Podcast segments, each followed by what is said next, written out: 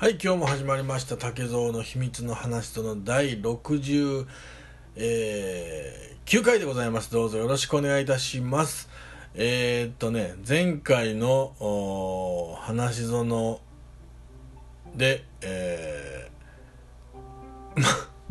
一部からあの反響がありまして、えー、早速、えー、お便りが来ましたよ。やっぱみんなみんなモテたいねんな。うんうん。お便りがね久々に届きましたよ。はい。やっぱりこういうテーマをこう設けるとお便りも送りやすいんかな。じゃああの読んでいきますよ。タケコも今あのチャングムの誓い見てますんでね、うん、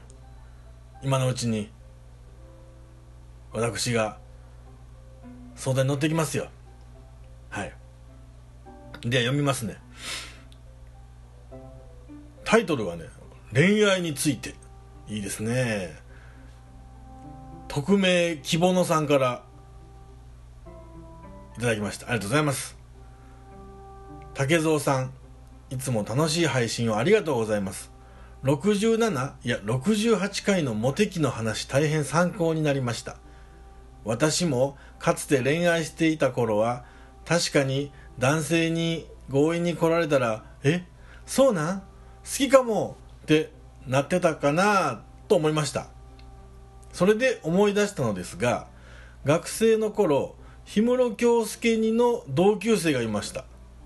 その頃私は学校外での趣味に没頭しており恋愛はあまり興味がなかったのですがなぜか氷室君かっこ仮仮名ですね。氷室君は私をん氷室君は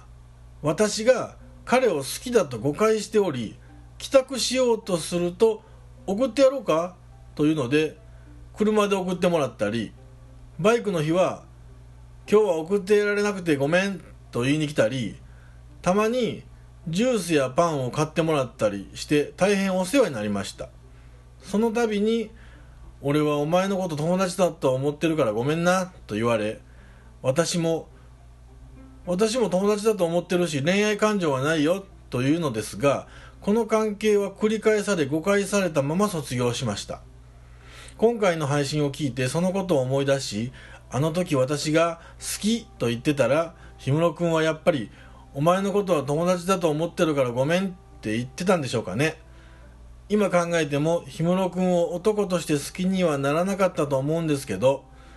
断らなかった私が悪かったんですかね？恋愛マスターの竹蔵さんはどう思いますか？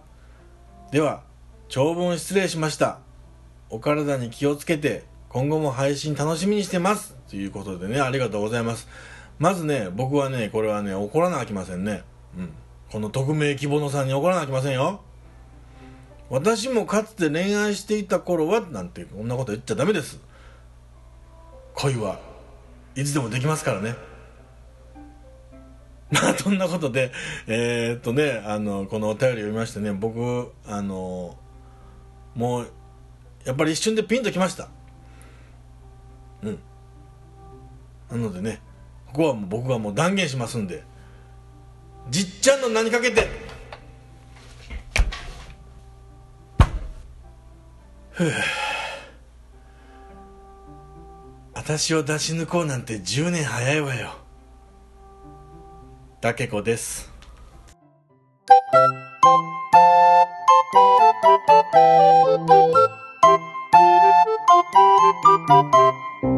まったく何なのよ。な何が恋愛マスターの竹蔵竹蔵よ。あいつなんてねあの中学校の時に好きになった女の子が吹奏楽かなんかの発表会が平日にあった時に授業を抜け出してその発表会をあの会場まで聞きに行って俺彼女の演奏会見に行ってきたみたいなあの感じですごく満足げに帰ってきたけどあのあれただのストーカーよね。あんなストーカーに何が喋れるっていうのよ。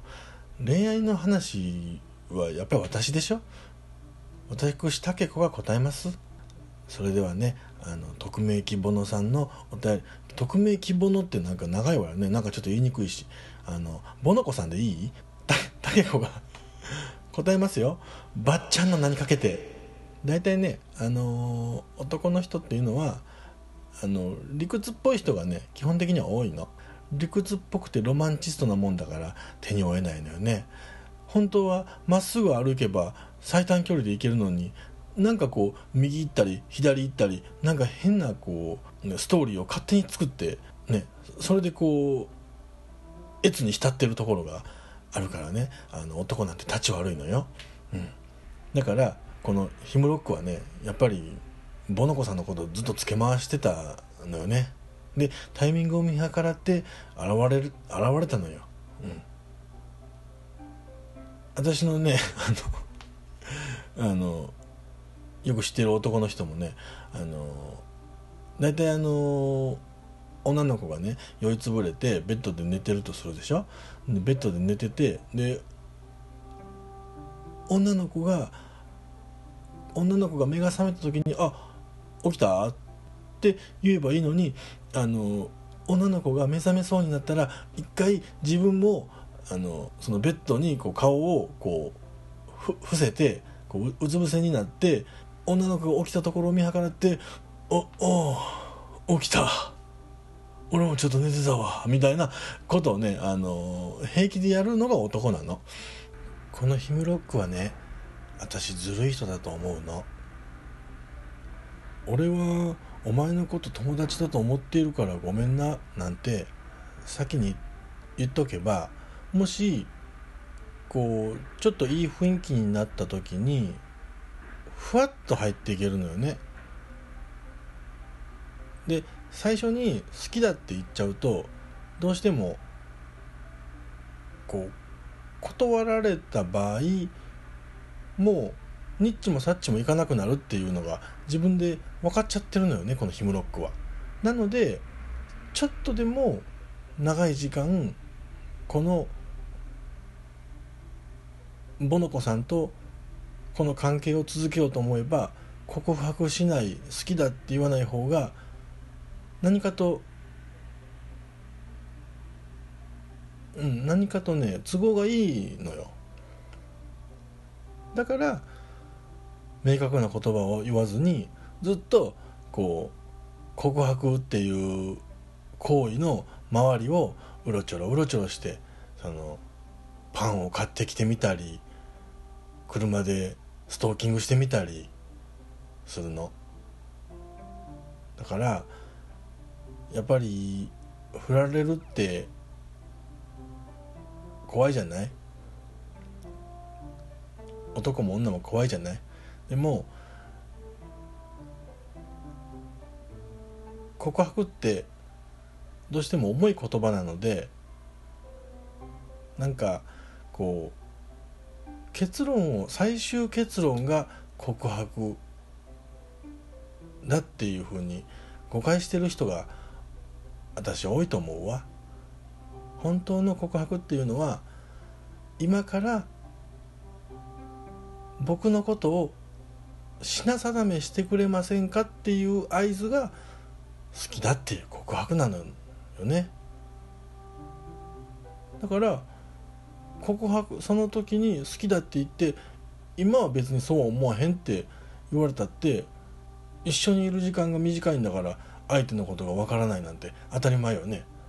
だからなぜ告白っていうのが大切かっていうと僕のことをそういう目で見るチャンネルを一つ作ってくれませんかっていうのが告白なの。だから私も友達だと思ってるし恋愛感情はないよって思えたことは本当に正解でこのヒムロックがボノコさんにチャンネルの提供をしなかったからなの。だからヒムロックがちゃんと告白してたらボノコさんはちゃんとその人を恋愛のチャンネルに入れて見れたんだと思うわ。でこれからねあのそういう男がそういう回りくどい男があのドラマをこしらえてドラマを担いでやってくることが多々あると思うの。そういう回りくどい男に対してはこう言ってあげればいいわ。私最近見た映画ですごくいい楽しい映画があったんだけどえっ、ー、とねえっ、ー、とそう「キングスマン」えっ、ー、とねこの映画は表の顔は高級テーラーの仕立て職人。でもね裏の顔は諜報組織キングスマンっていう凄腕のスパイなのよね、うん、そこでその高級スーツに身を包みながらこうすごいスパイアクションを繰り広げるものすごいこう痛快な映画なの。でもねそこで、えー、このスパイを演じるコリン・ファースがねすごくいいこと言ってるの。だからそういう自分の本心を隠しながら駆け引きばっかりする男にはこう言ってあげればいいわ。Manners makes man マナーが作るんだ人間をこう言えばいいわこれを聞いた男子諸君告白はゴールではないわ自分からちゃんと恋愛のステージに上がるのよこれからも素敵な恋愛をしてねさよなら竹子でしたピピピピお前ピお前ピ